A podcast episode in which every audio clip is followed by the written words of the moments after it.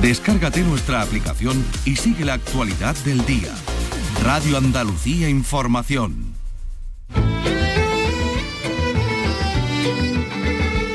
Andalucía es cultura. Con Maite Chacón. Radio Andalucía Información.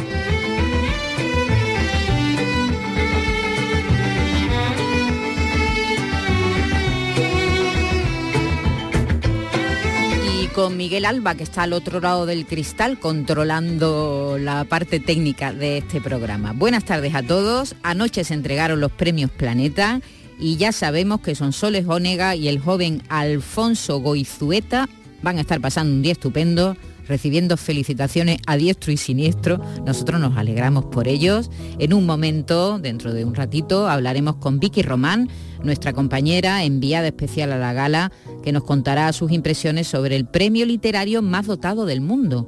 Un millón de euros para la ganadora y 200.000 para el finalista, que además se garantizan, además de la bolsa, además del dinero, se garantizan una promoción muy importante de sus obras y un salto en su carrera literaria, sobre todo de popularidad, un salto de popularidad y de número de lectores. Y vamos a seguir con literatura porque ayer se cumplieron 100 años del nacimiento de uno de los autores más respetados y queridos de Europa, Italo Calvino, el autor del Barón Rampante, entre otras muchas obras, y por este motivo se han organizado en Sevilla un homenaje con un montón de actividades que van a durar 15 días para acercarnos a su figura y sobre todo a sus libros. Y además, son un montón de actividades, ya digo, 15 días de exposiciones, charlas, conferencias, encuentros, proyecciones de películas que han partido de la gente, de los lectores no tienen ningún apoyo institucional, son un grupo de, grupo de, lectura directamente, que tuvieron esta idea hace cinco años y han conseguido ponerla en pie. Así que en un momento hablaremos con una de las, de la, es la ideóloga de, esta, este, de, este, encuentro y de este homenaje tan bonito que le van a hacer a Italo Calvino y mm, hablaremos con, ella y además hablaremos con su biógrafo. ¿eh? que también eh, va a estar por aquí con nosotros. Vamos a hablar con Paco Arango, el director de cine, que este viernes estrena su última película, Mi otro John, que como toda su filmografía es benéfica, él hace cine para ayudar a los niños que padecen cáncer y para hacer más fáciles la vida a estos niños, a los pacientes y también a sus familias. El reparto está encabezado por Carmen Maura y hablaremos un ratito con él a ver cómo, cómo va. El viernes se estrena esta película, Mi otro John. Y también recibiremos la visita de Diego Abollado, que como cada lunes nos traerá historias poco conocidas de Picasso. Hoy nos vamos a meter en la última casa donde vivió el pintor malagueño. Andalucía es cultura, con Maite Chacón. Radio Andalucía Información.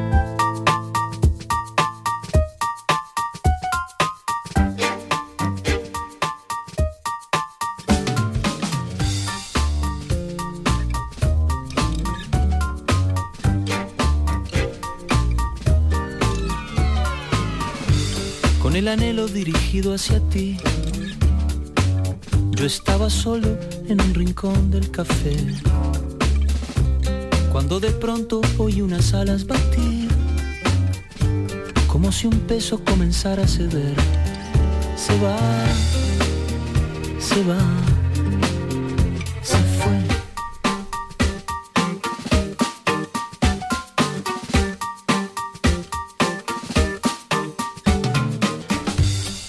vez fue algo de la puesta de sol o algún efecto secundario del té. Pero lo cierto es que la pena voló y no importó ya ni siquiera por qué. Se va, se va. Ayer 15 de octubre, festividad de Santa Teresa, se celebró la gala de los premios Planeta y ayer se cumplieron 100 años del nacimiento de Italo Calvino, el escritor, editor y periodista italiano, uno de los grandes autores europeos del siglo XX. Y los homenajes se reparten por el mundo. Por este motivo se han traducido al chino parte de sus obras, se han organizado conferencias, exposiciones, representaciones teatrales, simposios, y no solo en Italia, su país, también en Cuba, donde nació y vivió sus dos primeros años de vida, gracias a que sus padres estaban trabajando allí cuando el autor del varón rampante vino al mundo. También nuestro país se ha sumado a estos homenajes. La editorial Ciruela, que cuenta con una colección dedicada a Calvino, ha sumado a su lista He nacido en América, 1951-1985, una recopilación de entrevistas con el autor. Y en Sevilla, ayer dio inicio un homenaje multidisciplinar que lleva por nombre Universo Italo Calvino. Es una iniciativa que ha partido de un grupo de ciudadanos que han conseguido con mucha voluntad organizar 15 días de diversas actividades que ahora mismo nos van a contar porque está aquí conmigo Ana Bravo, es miembro del comité organizador de estas jornadas e ideóloga porque fue la primera persona que hace cinco años aproximadamente tuvo esta idea. Ana Bravo, buenas tardes. Buenas tardes. Y bienvenida. Muchísimas gracias. ¿Cómo se te ocurrió empezar con esta aventura hace cinco años? Mm, pues fue leyéndome Las ciudades invisibles, resulta que es el título más evocador. Me lo llevé en unas vacaciones y cuando estoy sentada en la playa leyendo, en las primeras páginas decido que, que cierro el libro, porque yo no me lo quería leer, quería verlo.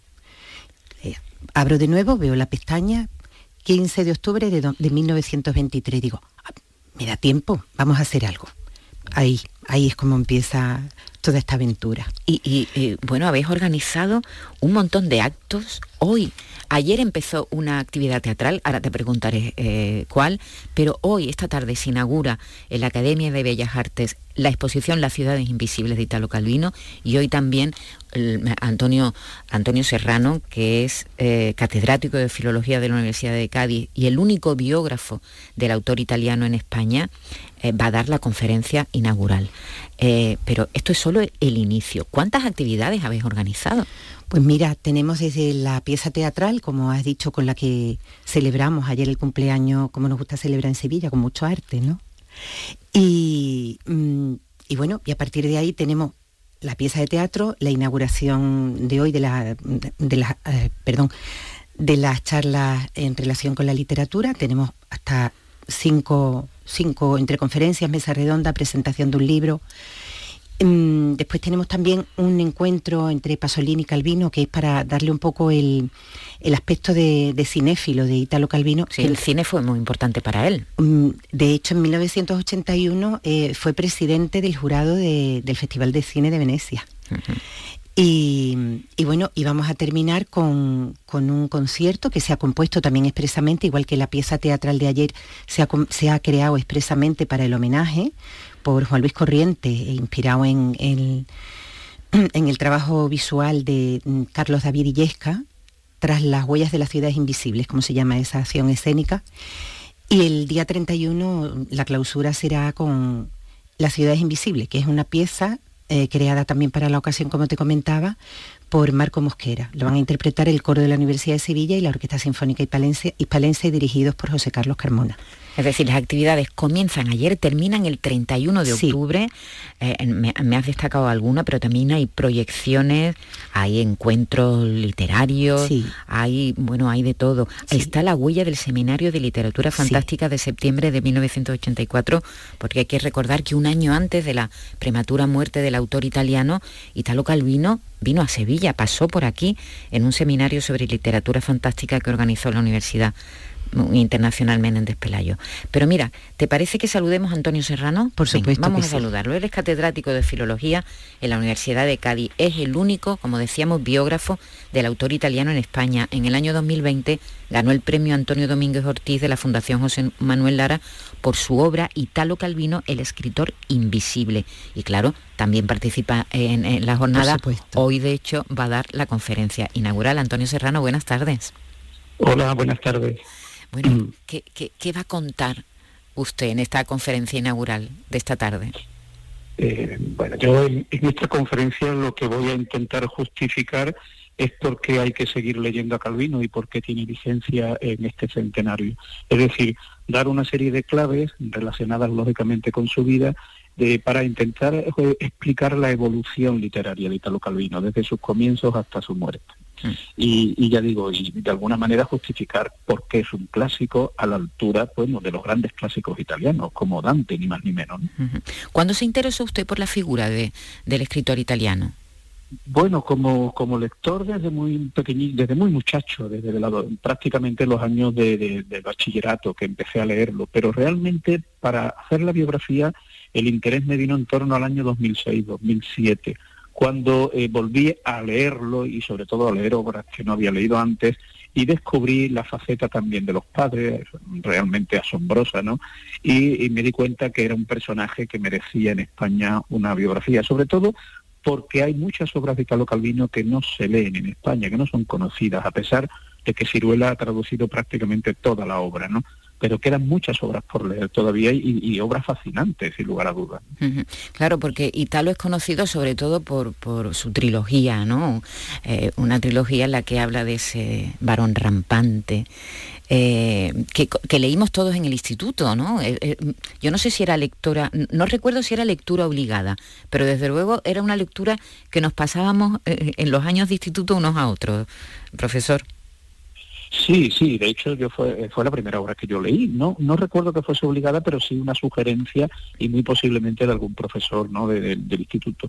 Y, a partir de ahí sí que es cierto que las obras más conocidas son la trilogía, eh, de nuestros antepasados, eh, las tres obras, obras de tipo fantástico heráldico, pero eh, luego tiene otras que sí que en España han tenido cierta repercusión, bueno, en el mundo entero, como por ejemplo Las ciudades invisibles, y luego en el círculo ya más, más, académico de los críticos literarios y de, los profesores, han tenido muchísimo eco, sin lugar a duda, las seis propuestas para el próximo milenio y por qué leer a los clásicos. Pero es que quedan otras obras, quedan las Cosmicómicas, que es una obra divertidísima, queda Palomar, Marco Baldo, Si una noche de invierno un viajero, otras obras muy ricas que son muy poco conocidas por el, por el público en general.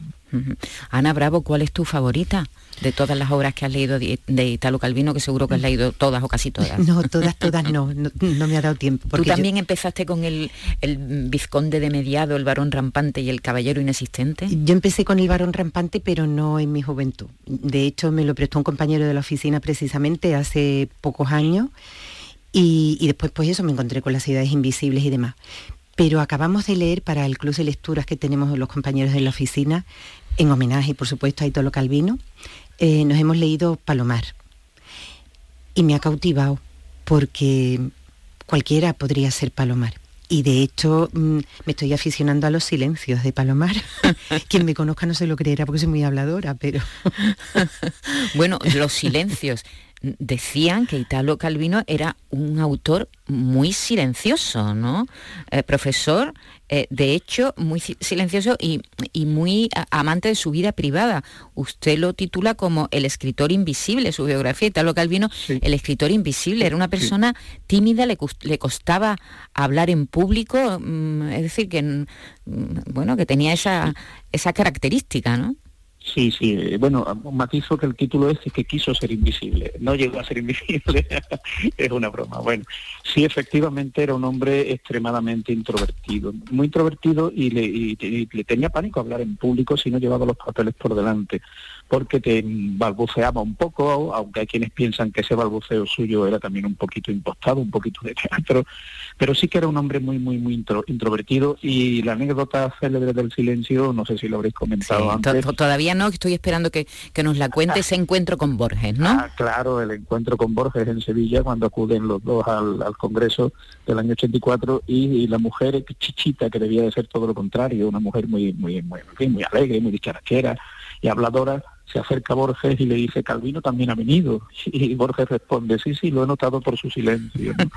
sí, sí, genial era el uno, genial era el otro, sin lugar a dudas. Vaya encuentro y qué imágenes quedan, ¿verdad? De ese, de ese año 1984, este seminario sobre literatura fantástica, que además coordinó Jacobo Fitzgerald Stuart, que, que es su editor aquí en nuestro país, el editor de, de Ciruela, y en este marco se produjeron encuentros que aún recuerdan las personas que tuvieron la suerte de asistir Torrente Ballester con Borges, Borges con Italo Calvino. Eh, fue, fue maravilloso. Paco Correal, seguro que habéis leído el artículo que ha escrito, Sevilla tuvo la suerte que no tuvo Harvard porque efectivamente estaba invitado a Harvard al año siguiente y no pudo asistir porque le sobrevino una muerte mm, prematura con 62 años inesperada, ¿verdad? Sí, sí, sin lugar a dudas. Y lo que dice, lo que dice este hombre es cierto. Tuvimos la suerte de tenerlo aquí y no pudieron tenerlo en Harvard. Sí, sí, él, él estaba ya en los últimos meses muy obsesionado, yo diría que incluso estresado con la preparación de estas conferencias que tenía que impartir allí y, bueno, pues finalmente, como, como bien has dicho, le, sobrevino la muerte en septiembre del, del 85. Pero aquí en Sevilla tuvimos la enorme suerte y además en un momento en que Sevilla era estaba en plena efervescencia de actos culturales. Al mismo tiempo que se organizaba este congreso, eh, se estaba haciendo la Bienal de Flamenco dedicada a la guitarra. Y, un Agustín García Calvo, que por entonces tenía muchos partidarios, recitaba en el Lope de Vega poesía de Shakespeare. Es decir, que fueron unos días los que, bueno, y por supuesto la muerte de Paquirri, que ya lo dejo para por si lo quiere contar Ana, que también coincidió en aquellos días. Claro, coincide la muerte de Paquirri y se sabe que Italo Calvino acudió a, su entierro, a su funeral, ¿no? A, las manifestaciones populares que hubo en la ciudad. Sí, se sumó al cortejo fúnebre. y, y bueno, mm, gracias al profesor sabemos que fue su la viuda Chichita Calvino la que contaba cuánto le había impresionado a Italo Calvino la manifestación de los sevillanos ante la pérdida de un ser importante para los sevillanos en aquel momento. ¿no? Y, y profesor, sigue siendo un autor muy querido, desde luego en Italia, por supuesto, pero también en Cuba, su lugar de nacimiento. Sí, sí, eh, lo que, ocurre es que él en Cuba vivió escasamente un año, no lleva dos años, y mm. se marcharon los padres, los padres eran inmigrantes de, alta cualificación científica, los dos padres en México y en Cuba, y volvieron a, San Remo, los volvieron a Italia cuando el niño no tenía ni siquiera dos años, ¿no? Entonces yo entiendo que en Cuba lo reivindiquen porque en estas cosas siempre, en fin, cada uno tira para su tierra, pero es que él de, Cuba prácticamente no tiene, no recordaba nada, como es obvio, ¿no? Y en Italia sí que se están haciendo muchos actos, eh, en España el único que se ha hecho este año, este año, porque el año pasado sí que hubo en Barcelona un festival de literatura fantástica al que yo acudí y se, dedicó una parte y una exposición a Calvino, justo es decirlo, en Barcelona. Pero este año, el año del centenario, solamente lo que están organizando Ana y sus colaboradores y ya aprovecho para decir que en Sevilla tendría que estarles agradecido. Sobre todo porque este es el ejemplo vivo de un, de un, un homenaje que se organiza a una serie de actividades culturales desde abajo hacia arriba, sin apoyo institucional ninguno les han cerrado muchas puertas. Seguramente ahora alguna de esas puertas institucionales se arrepentirá de haberlas cerrado porque lo, lo que han conseguido, en fin, es algo importante para la ciudad pero bueno es reconocerles y aplaudirles el esfuerzo que han hecho. Pues sí, que, las iniciativas partan de, bueno, del, pueblo, de la gente, de los lectores, eh, siempre, siempre es bienvenido y es verdad que no habéis tenido apoyo institucional, pero aquí está este gran, gran, bueno, un folleto que me ha traído aquí Ana con un montón de actividades. ya decíamos que esta tarde la conferencia inaugural, la, la inauguración de la exposición y después pues otras muchas actividades. ¿Cómo las personas se pueden enterar? ¿Hay algún sitio web donde buscar para, para que la gente se entere de las actividades y puedan acudir, Ana? Pues mira, estamos en todas las redes sociales. Como dice mi compañera Sol, solo hace falta poner Universo Italo Calvino y sale todo lo que tenemos. De todas maneras, la dirección web es universo calvino sevilla wordpress.com y ahí está todo, absolutamente todas las actividades del homenaje, con todos los detalles de horario, de participantes, de todo. Muy bien. Bueno, Antonio Serrano, ¿qué, qué, qué descubrió usted de Italo Calvino investigando sobre su vida? Algo que no supiera cuando empezó la aventura de escribir su biografía. Bueno, no, no, sabía muchas cosas, porque claro, una, ah, una, cosa distinta es leer algunas obras de un autor, eh, como lector, como filólogo que soy, pero otra muy distinta es indagar en la vida, indagar, viajar a los lugares en los que él vivió, contactar con gente que, pudo haberlo conocido y, luego leer su correspondencia, los archivos que hay en Turín, entonces descubrí muchas cosas. Quizá algo de lo, de lo, más, de lo que más me llamó la atención, y ya lo dije antes, que me estimuló a escribirla, es la vida absolutamente novelesca del padre. El padre se marcha, muy brevemente lo cuento, se marcha eh, de, San Remo en el año 1909 a México, entre otros motivos porque lo han contratado allí para modernizar la agricultura, pero es que en, en, Europa habían encontrado el pasaporte de su padre en el bolsillo de un terrorista que intentó asesinar en San Petersburgo al zar Nicolás II. A partir de ahí se monta un follón tremendo político entre Rusia e Italia. Entonces, claro, el, el padre era un personaje novelesco. Y luego de la vida de Calvino lo que más me, gusta, sin lugar a duda, ya como, como lector y como filólogo, es su evolución literaria. Cómo es un hombre que empieza con el neorrealismo, que es lo que pide la época después de la Segunda Guerra Mundial, y es capaz de, de transitar por tantos caminos literarios diferentes, de experimentar, de aportar a la literatura tanto como ha aportado. ¿no? Y yo creo que este año se está poniendo de relieve en el mundo eh, todo lo que él, todo lo que él aportó. y, y también su labor como editor, que fue muy importante. Bueno, sin lugar a duda, él era, le decían los compañeros de la editorial de Inaudi que él era el ojito derecho del, editor, del propietario, de Giulio Inaudi. Bueno, eran amigos, evidentemente, y, la, voz de Italo Calvino era una voz absolutamente autorizada. ¿no? Eh, hay una, anécdota curiosa y es que con todo lo introvertido y callado que era, sin embargo, eh, nos cuentan los compañeros que cuando tenía que dar un golpe en la mesa en las reuniones de Inaudi para oponerse a la publicación de un libro, bueno, en fin, no, tenía ninguna dificultad, se mostraba enérgico, ¿no? Sí, fue un hombre que leyó miles de libros y, además un hombre con un criterio, como crítico literario, también un criterio, un criterio excepcional, con mucho conocimiento de la, de la estética, de, la, de las tendencias literarias, en fin. Además tenía una cosa muy buena y es que le escribía cartas a todos los autores, tanto si los habían rechazado desde Inaudi como si no. Y además las cartas les explicaba muy amablemente las razones por qué no lo iban a publicar o las razones de por qué lo iban a publicar e incluso si tenía que hacer algunas mejoras en el original manuscrito. ¿no? O sea, que era un hombre, en fin, yo creo que dedicado íntegramente a su trabajo. Pues muy bien, Antonio Serrano, catedrático de Filología en la Universidad de Cádiz, el biógrafo aquí en España del autor italiano al que se le rinde homenaje a Italo Calvino por esta obra Italo Calvino, el escritor invisible que ganó en el año 2020 el premio Antonio Domínguez Ortiz de la Fundación José Manuel Lara. ¿Puedo añadir por favor? simplemente que el libro, el libro ha sido traducido al italiano. Lo digo porque es verdad que yo soy el, el biógrafo en España. En Italia hay biografías anteriores a la mía muy incompletas pero ahora afortunadamente la mía también está en Italia traducida al italiano por Mondadori. Muy bien, pues una buena noticia. Esta, esta biografía también se puede leer en italiano, que es la lengua, la lengua materna del, autor. Un abrazo, Antonio Serrano. Muchas gracias y suerte esta tarde en la conferencia. Gracias, igualmente a vosotros. Gracias.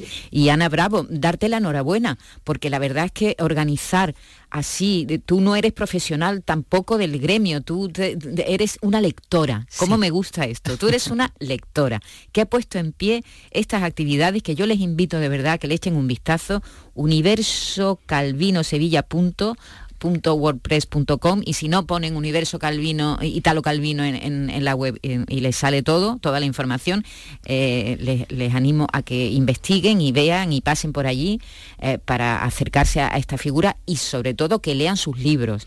Más allá de la trilogía súper famosa que muchos hemos leído, que nos acerquemos a otras obras de este gran, gran autor italiano. Así que un abrazo, Ana. Muchísimas gracias. Ana Bravo, muchas gracias por, por haber estado aquí con nosotros esta tarde. Buenas tardes.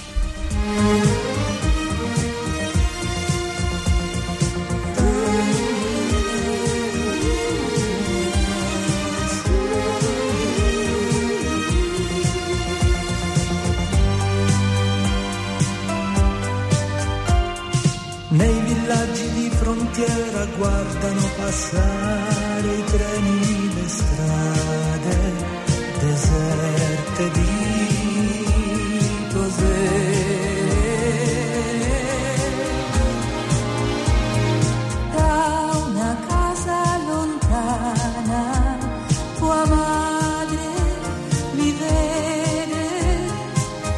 ricorda di me,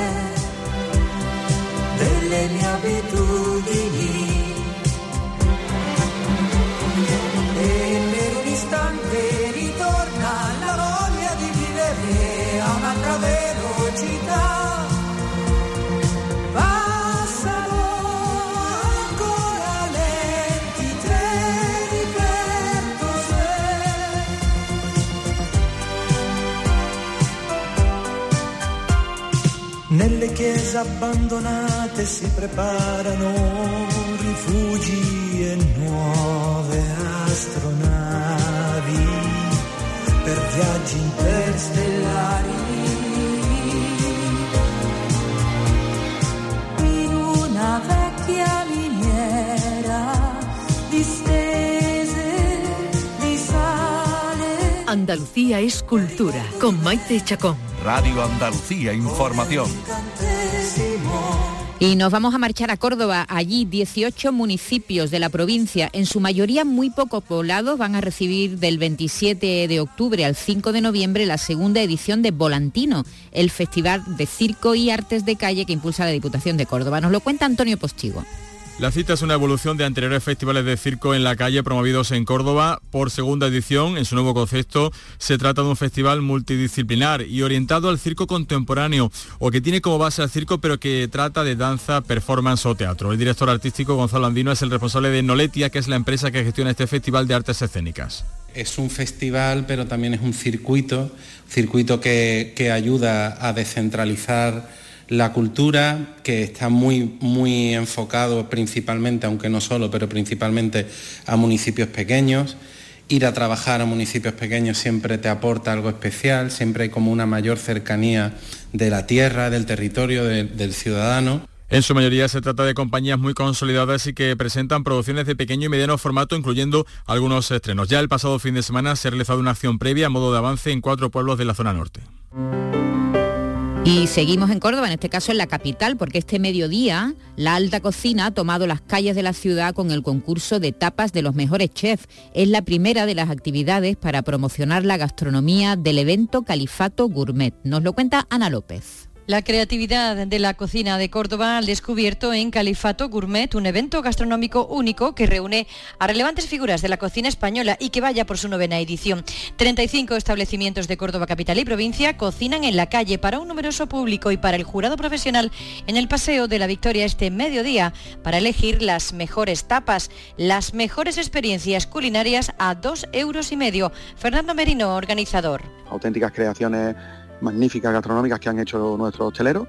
Y de- dentro de, de este, de este evento lo que hacen es que tienen un código QR que pueden votar por la tapa que más les guste, porque hay que recordar que de este evento salen seis ganadores, tres que eligen los chefs participantes de este año, más tres que elige el público. Pero eso es solo para abrir boca. Esta noche estrellas Michelin cordobesas como Paco Morales, Quisco García, Celia Jiménez y el repostero José Roldán cocinan la cena en el Real Círculo de la Amistad junto a Joan Roca, del restaurante El Celer de Can Roca, considerado como uno de los mejores chefs del mundo.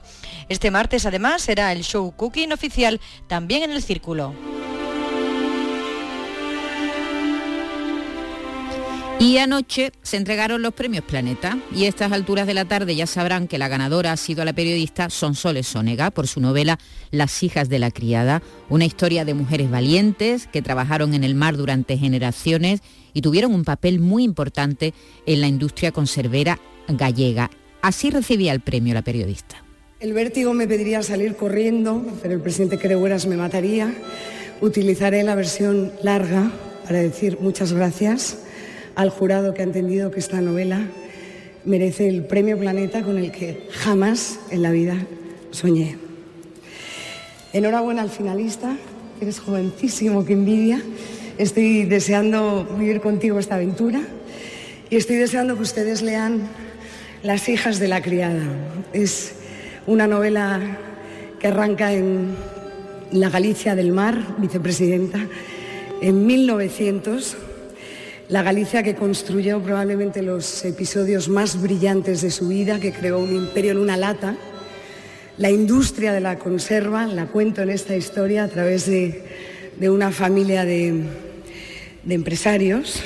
Eh, ahí estaba, aquí dejamos a, a Sonsoles Onega, que anoche estaba muy emocionada, apenas le temblaba la voz eh, cuando, cuando le dijeron que era la ganadora de este premio. Y el segundo, el segundo premio recaído en el joven de 24 años, Alfonso Goizueta Alfaro, con un relato histórico que se acerca a Alejandro Magno, el que fuera rey de Macedonia y de Persia o faraón de Egipto.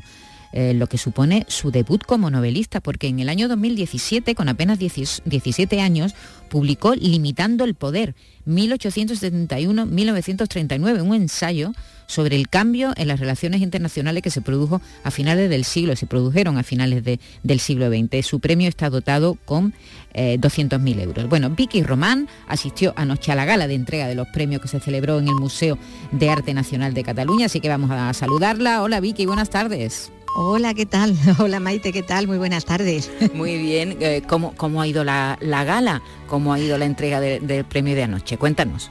Bueno, pues ha ido con, eh, bueno, con mucha expectación como siempre, porque bueno, está aquí todo, todo, todo el mundo, ¿no? Eh, digamos en, Ba- en Barcelona eh, pendiente de, lo que pase en esta, en esta cena eh, literaria, con bueno, con una gran asistencia de, público que llena siempre el Museo de, de Arte Nacional de Arte, ¿no? De, Cataluña, aquí en Ribas Montjuïc.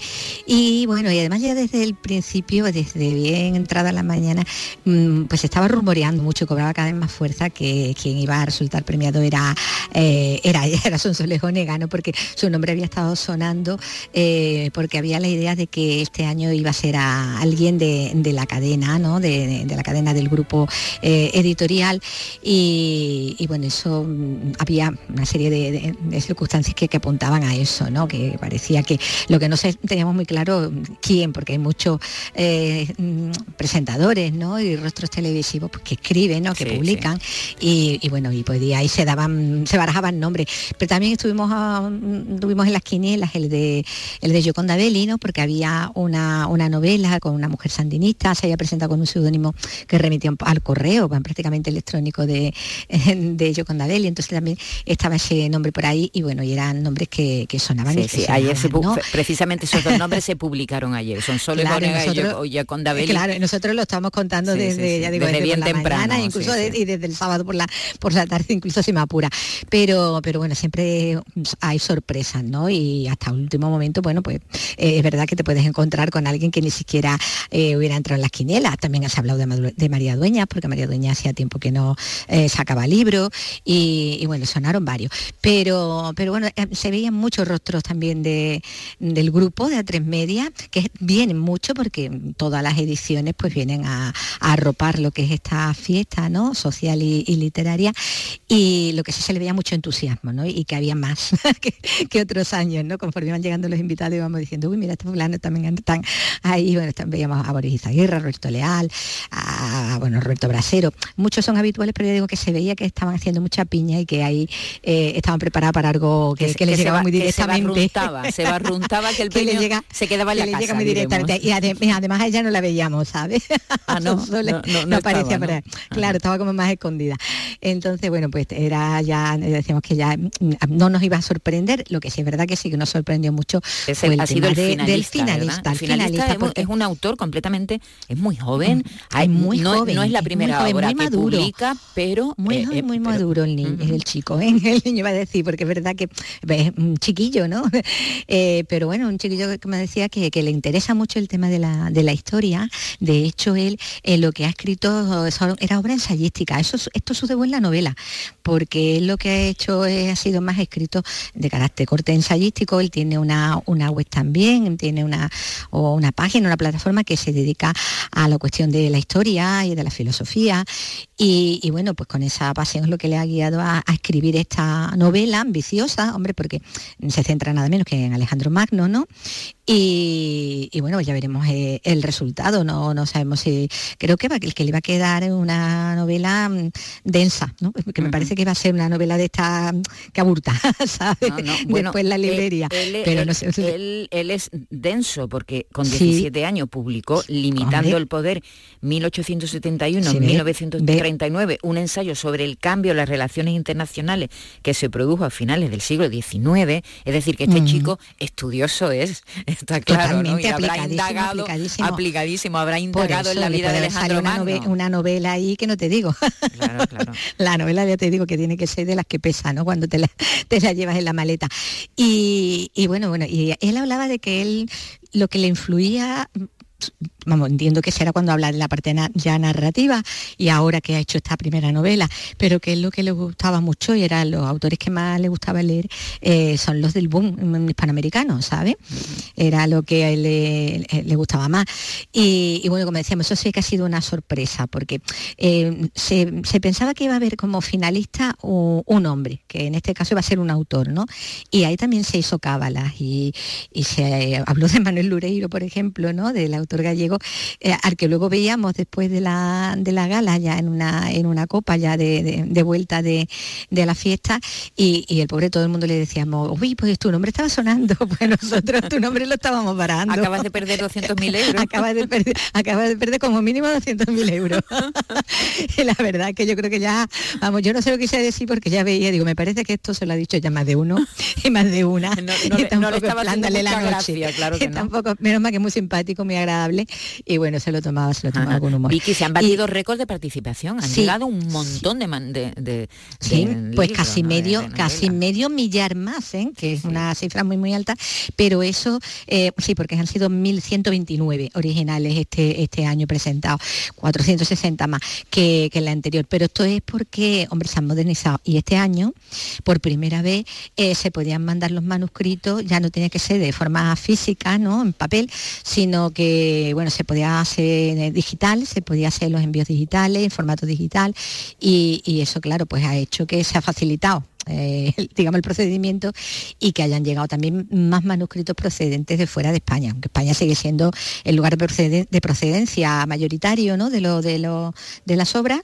medio millar, pero bueno, que llegan de todas partes, ¿no? Y lo que es verdad que hace ya tiempo mm, que no se premia a nadie fuera de, de nuestro país, ¿no? Autores, por ejemplo, eh, hispano, del otro lado, ¿no? De, de, del Atlántico, eh, yo creo que de, los últimos sería el mexicano, ¿no? Zapata Emerson, ¿no? Uh -huh. eh, me parece, sí, no, no, ser, no recuerdo. Que, que, por eso también, que hubiera sido yo con David, pues tampoco nos extrañaba, ¿no? Porque también decíamos, mira, pues igual ahora han apostado por el mercado también también eh, hispanoamericano y una mujer que está muy ahora mismo también muy de actualidad, muy activista y demás. Pero bueno, al final pues, pues se impuso la, eh, el rostro mm, con más tirón, ¿no? Como sí, es el con de más tirón mediático. Onega. Claro, claro. Que además que acaba, bueno, que de fichar, séptima... eh, acaba de fichar por, por, por la cadena. por la, claro. Claro, y además no es la primera obra, es decir, que no está debutando. Es, no, no. Ganó el siete. Fernando Lara de novela Lara, aquí. Eh, hace seis años en Sevilla sí, ganó sí. Fernando Lara con Después del Amor, eh, que bueno, que tenía, que estaba inspirada también y se centraba en personajes reales que además con los que habían tenido trato personal y que ya había conocido su padre, ¿no? El, el periodista Fernando, Fernando Ónega también, ¿no? Al que le, le, dedicaba en esa ocasión la, el premio. En esta vez, esta vez se lo ha dedicado, eh, en vez del padre, a los hijos, a, a, los hijos de las escritoras, ¿no? A, y a las escritoras con hijos, por, hablando de, de del sacrificio que, que, supone estar enfrascado en una escritura. De, de, de, una obra, desatendiendo, bueno, pues en su caso decía, ¿no? Pues a, a los hijos, ¿no? Que, que, se ven como un poquito más, más dejadillos, ¿no? Más apartados, eh, mientras se está escribiendo. Dice que le ocupa tres años, ¿eh? porque ellos quería ya insistir en que esto no era una cosa de. Porque le decían, este es un año fantástico, ¿qué año más bueno has tenido? ¿no? Y decía, bueno, en el caso de la, de la novela es que llevo tres así escribiendo esta. Y, y, bueno, y además volviendo además a, su, a, sus orígenes, a su Galicia también natal y, y demás, ¿no? Uh -huh. Inspirándose en personajes también de una manera reales, ¿no? Eh, allí eh, en, dentro de lo que es la industria gallega, ¿no? Aunque, bueno, parecidos con la realidad, pues sería pura coincidencia. Esto además parte de, una, de un, su novela, parte de una situación, que, bueno, pues como la contan los cuentos, no hay ningún spoiler, porque además el arranque, eh, donde se intercambian unos bebés, ¿sabes? Y lo que va a condicionar pues la vida de esos, de esos personajes. Y dice que eso fue una idea que a ella le vino mmm, dando las noticias precisamente en la tele, en su programa, uh -huh. o que había pasado eso en Logroño. Un bebé que nace eso... pobre y, se, y, se, y, por error lo... vive en una casa de ricos y al revés, ¿no? El, el y al rico... Revés eh, tiene que vivir por error en, en, en una casa. Sí, pero bueno, errores aquí, for, uh, errores que no son tan errores. Aquí Eso son. aquí hay aquí una intencionalidad. En principio, en principio. Aquí hay una intencionalidad, intencionalidad. Y por eso te digo, decía que bueno, que cuando ella dio esa noticia, que me estaban buscando, tú sabes, para, para entrevistar a, a los implicados y tal, porque lo habían descubierto cuando ya eran mayores, que pensó, aquí hay una historia y, y bueno, y luego ya, bueno, pues ya mm, desarrolló todo lo demás, ¿no? Pero que el germen estaba ahí, ¿no? En las noticias. Muy bien. Bueno, es- ella es periodista y de ahí sa- Mm. ha sacado, claro, parte, buena parte además de, de su La realidad literaria, muchas veces la nos da ficción. Efectivamente. Un abrazo, Vicky, muchas, muchas gracias. Venga, Adiós, buenas a vosotros. Buen venga, viaje de vuelta. Adiós. Venga, muchas gracias. Chao. Adiós.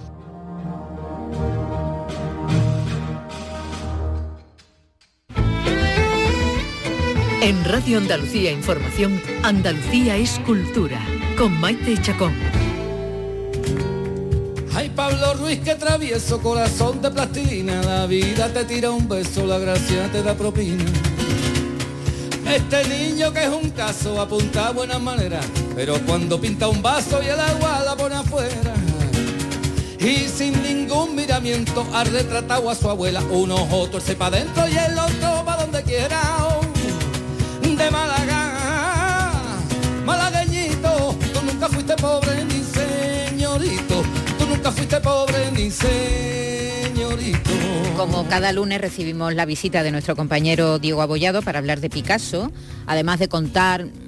los actos, las exposiciones que se están celebrando en todo el mundo con motivo del 50 aniversario de la muerte del pintor, también nos cuenta detalles poco conocidos de su vida, algún cotilleo. Hoy sección inmobiliario mm, Pablo Picasso. ¿En qué casas vivió? Nos vamos a centrar en su última vivienda, el lugar donde vivió el pintor que está en Mougin, situada muy cerca de Cannes, pero vamos a hacer un recorrido un poco, Diego Abollado, buenas tardes, eh, por sus casas. Por sus Creo que ese micro no se oye. A ver, di, di hola. Prueba, prueba. Hola, hola, hola. No, no, no, no, no, no se oye. Cámbiate, cámbiate a este de aquí. Ay, no, no, no, no lo cojas que formas un ruido horroroso. Vente aquí a mi ladito, a mi lado. A tu vera, a tu vera, a tu Ahora, siempre a la verita tuya. Perfecto, perfecto, ya sí, ya se te oye estupendamente. Eh, sección inmobiliaria, a- a Pablo Ruiz Picasso, vamos a empezar por su casa natal, ¿no? Bueno, empieza por donde tú quieras. Sí, puedo empezar por donde yo quiera. No, es verdad, yo te- tengo que reconocer que soy, yo no soy nada mitomano, ¿eh? ni me gustan, yo jamás mm, he, pi- he pedido, he pedido que me firme un libro un autor, nada de eso. A mí eso me da vergüenza. A mí yo, nada, y ni- tampoco me importa, y esto perteneció a tal, Sí, no, no sí, me sí.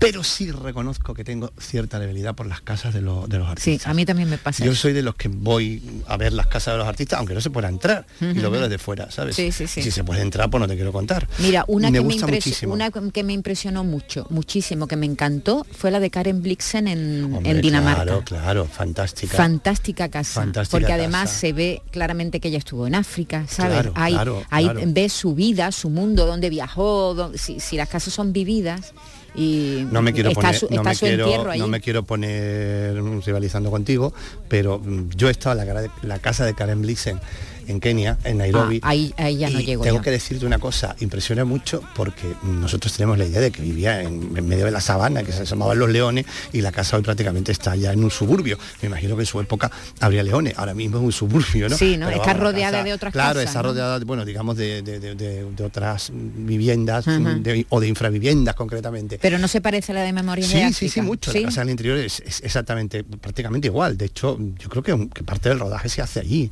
Pero es verdad que, que la sensación que te da mm, siempre es que está como más... Pero bueno, eso forma parte de lo mejor, de, que lo, de lo que tú Claro. te creas y piensas de las casas después son de otra manera. Todo esto de las casas también venía porque precisamente en las fiestas de la Merced, este año en Barcelona, han hecho una especie en la Plaza de la Merced, que fue la, la última casa donde vivió en España realmente Picasso que vivió la familia también. ¿eh? La familia, tú decías antes dónde había vivido, bueno, sabemos que lo, se sabe evidentemente, porque está documentado que lo- la, la, la, la tournée fue de ciudades, fue por fueron por Málaga, Coruña y Barcelona, que vivieron en muchas casas porque se cambiaban de casas con bastante mm, asiduidad.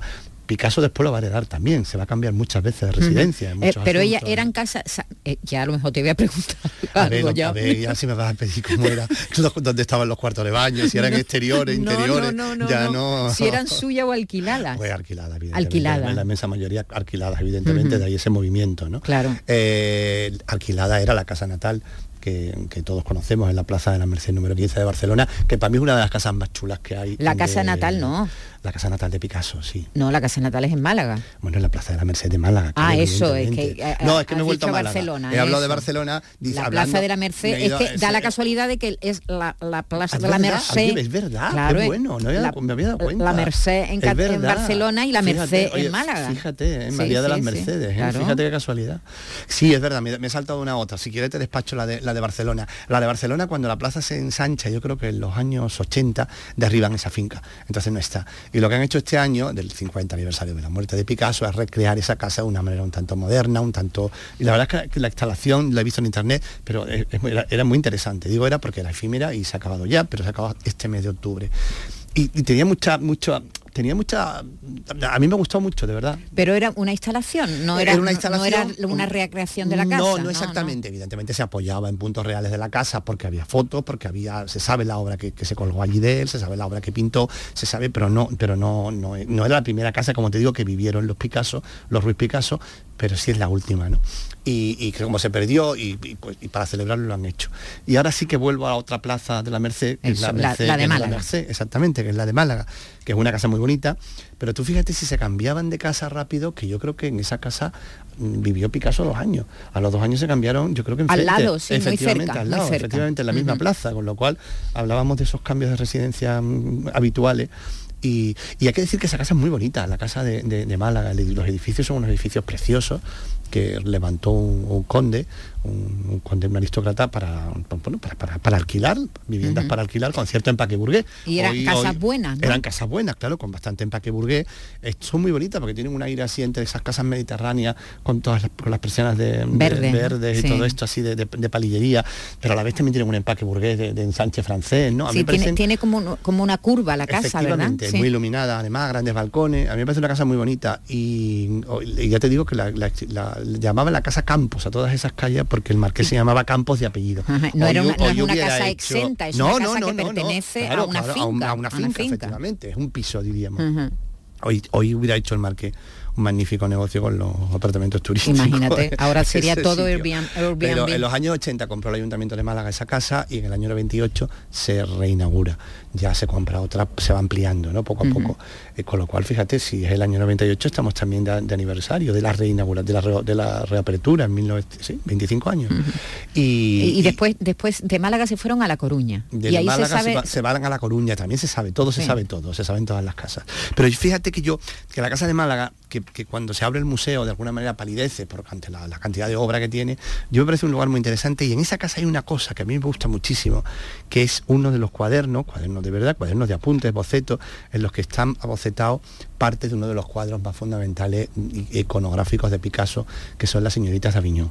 Y ahí hay unos bocetos de cómo, unos cuadernos de trabajo de ese magnífico cuadro que está en el MoMA, como todo el mundo sabe, que son las señoritas de Aviñón, que es por la calle Aviñón de Barcelona, no es por la, por la ciudad de Aviñón, que todo el mundo dice, "Ah, las, la- las señoritas de Aviñón, pues son no, en la calle de Aviñón donde estaban los prostíbulos y evidentemente eran prostitutas, ¿no?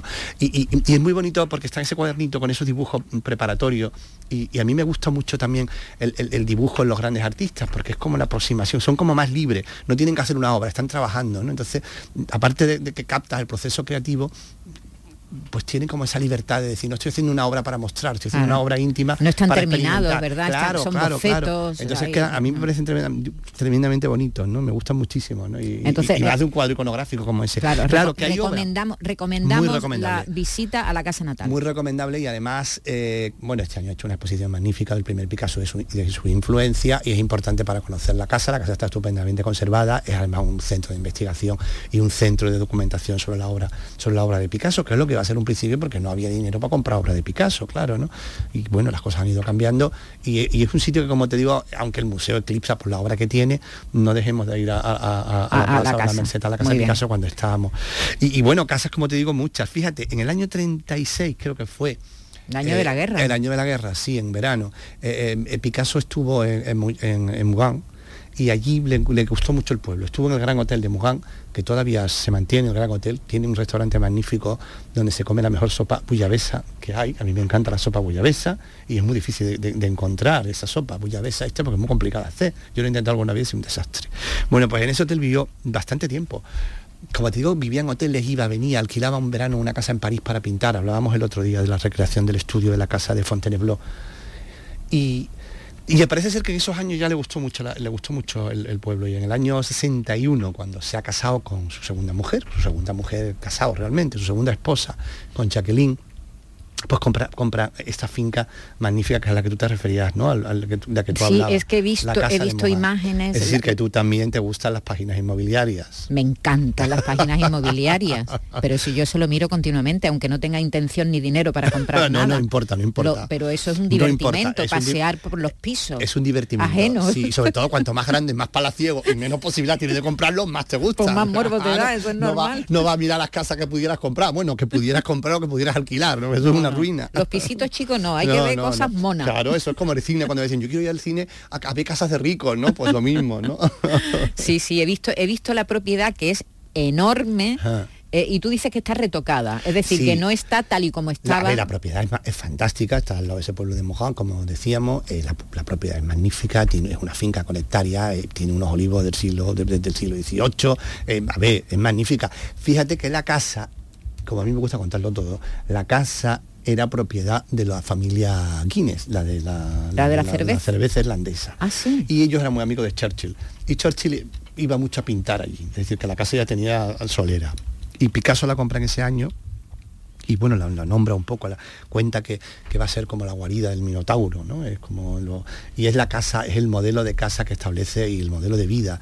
Tú sabes que las casas no son solo casas, son también etapas en la vida y formas de vida y modelos que decide, y es la casa que hace con su segunda esposa, con Jacqueline. Que por cierto, él tenía que ir a casas grandes, ¿no? Porque necesitaba un lugar para pintar. Claro, lo que ocurre Por eso vivía en pueblos, ¿no? Claro, lo que ocurre, bueno, lo- vivía, vivían pueblos porque, porque fíjate, más grande, hablando de casas más grandes, muy cerca de Mogán, estaba el, el, el Chateau de Beaumensé, que también lo compró prácticamente en la misma época y prácticamente lo habitó poco. Y vivió allí. Allí precisamente está enterrado Picasso, que muchas veces no sabemos dónde está enterrado. Allí está enterrado Picasso con su segunda esposa, con Jacqueline. Y, y se suele visitar la tumba. No se visita nada, ni se ve nada, ni la casa de Morin, ni el chateau de nada. Nada. Nada. La nada. hija, la hija de, de Jacqueline eh, fue la heredera, la hija de, una hija que tuvo anterior, con, con un, un anterior matrimonio. Esta señora que es muy interesante, eh, señora que como hemos dicho se suicidó en los años 80, precisamente en esta casa de Ujú. y, y la hija de ella, de un anterior matrimonio con un ingeniero francés, mm, pues heredó las dos casas, tanto el chateau como, como, como la casa de. Ujú. Eh, y eh, esta señora, sí. esta heredera, va a vender esta casa ya, pues ya mm, bastante entrado, ya casi el siglo XXI. En el siglo XXI vende la casa, se la vende a un holandés, evidentemente mm, rico, Rico. y el holandés es el que hace todos estos trámites de cambiar la casa y de actualizar la casa. Hace una gran piscina, pone aire acondicionado, Buscaría por todos los armarios una obra de Es claro, Picasso. es tú, tú claro, me pero dirás, no- tú compras pero- una casa donde ha vivido Picasso y te pones a buscar por todos lados, ¿no? A ver Pero si encuentras no algo. se veía, no se veía. De hecho dicen que lo único que queda son manchas de pintura en lo que era su estudio, aunque el estudio de Picasso terminaba ocupándose la, la casa entera. Ellos dos vivían muy aislados, en la época en que viven más aislados. Picasso vive más aislado del mundo, está muy encerrado con, con Jacqueline, a la que, de la que pinta incesantemente. En el Museo Picasso de Málaga tenemos unos retratos de Jacqueline maravillosos, un formato grandísimo, con ese cuello grande, con ese, él la veía con un cuello inmenso, ¿no? Son unos cuadros magníficos. Es la mujer que más pinta, la llega a pintar como, como hay como 400 representaciones de ella. Es decir, está hablando de, de- evidentemente, una diferencia de edad grande. Ella tenía, cuando lo conoce, 27 y el 70 y algo. Claro, en la casa es una casa de piedra con las contraventanas del color verde de la Provenza. De la Provence, exactamente, con- completamente, ¿verdad? Una ca- que parece puede estar en Mallorca también. Tiene, Efectivamente, tiene o en ese aire, Cataluña, o en sí, Cataluña, ese- un aire efectivamente. mediterráneo. Mediterráneo, además con ese, completamente, con con, tan olivos bonito y que tiene. de verde, muy eso es, Es ese casa Mediterránea, style. Y además ese, eso, eso- eso es algo que tienen magníficamente hecho este- estas, estas construcciones, lo bien que mezclan los materiales históricos, ¿no? sí. Lo bien que mezcla, se mezcla la madera con el barro, con la con el blanco, los arcos con lo- lo- las formas más redondeadas.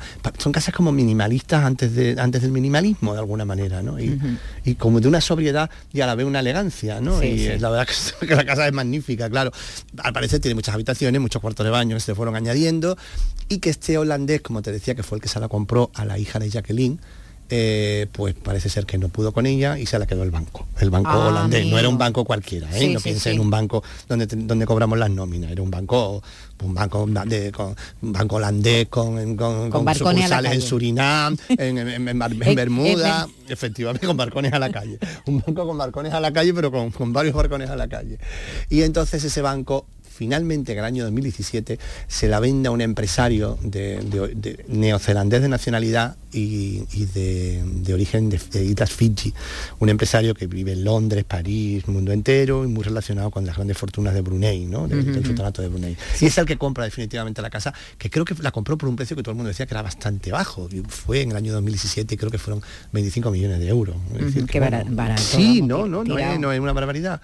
Claro. Y Mm. ahí está, ahí está que no se sabe mm, todavía más porque esa casa, mm, desde lo, como fue desde la época de Jacqueline, donde vivieron ese encierro, es una casa un poco cerrada, una casa un poco con misterio siempre incluido. Sí, porque, porque él recibía a, a muchos, bueno, muchos querían visitarlo. Todo el mundo Todo el mundo quería y visitar quería su bendición, claro. Españoles, muchísimos. Españoles y Y, y turcochipriotas. tú contabas el otro día Sí, aquí el, el- el El barbero, su claro, barbero que era un poco el portero allí, Exactamente, el que sí, decidía sí, el que entraba o, no. que- Hay muchas imágenes también de Picasso pintando, muchas, fotografías. muchas, y bueno, y filmaciones también. sí, ¿eh? filmaciones de Picasso pintando y acompañado de otra gente. Siempre, acompañado alrededor, ¿verdad? siempre, siempre, sí, sí, sí. que él estaba en su en su lugar de trabajo y estaban allí la gente alrededor y supongo que recibía visita, estaría ya mm, se Eh, hartaría claro, muchas claro, veces, claro. ¿no? Bueno, él era un poco, yo creo que era una, una persona muy sociable y además era un poco showman también, ¿no? Y entonces eso formaba parte también de, de- de- de, bueno, de su, de, su, de su forma de vida, ¿no? Porque siempre había vivido así, había vivido rodeado de artistas, había vivido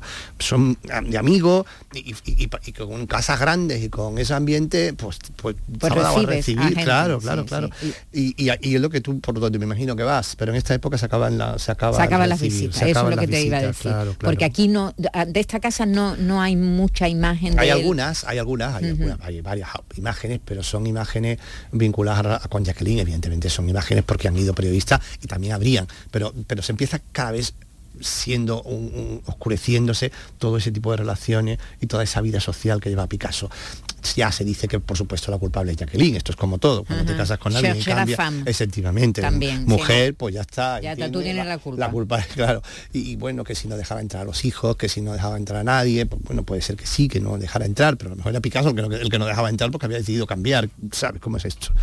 Pero es verdad que, que, que produce una obra ingente- muy ingente en, en- en- En en esta esa casa. casa, de Moján. Esto yo creo que es su casa, su casa más casa de todas las casas. Hombre, si estaba solo, más tranquilo, recibía menos visitas, tenía más, seguramente más tiempo para, para trabajar. Ten en cuenta que el estamos- lugar es excepcional. Estamos hablando de los para últimos trabajar. 12 años de él, que lo cual es muy interesante. Una, 12 una persona que estaba lúcida, ¿eh? al 100%. Sí, sí, sí. Entonces es muy interesante mm, cómo él hace ahí pinturas tremendas, tremendas, de una fuerza, esos mosqueteros que pinta también incansablemente en esa época, a mí me parecen preciosos, ¿no?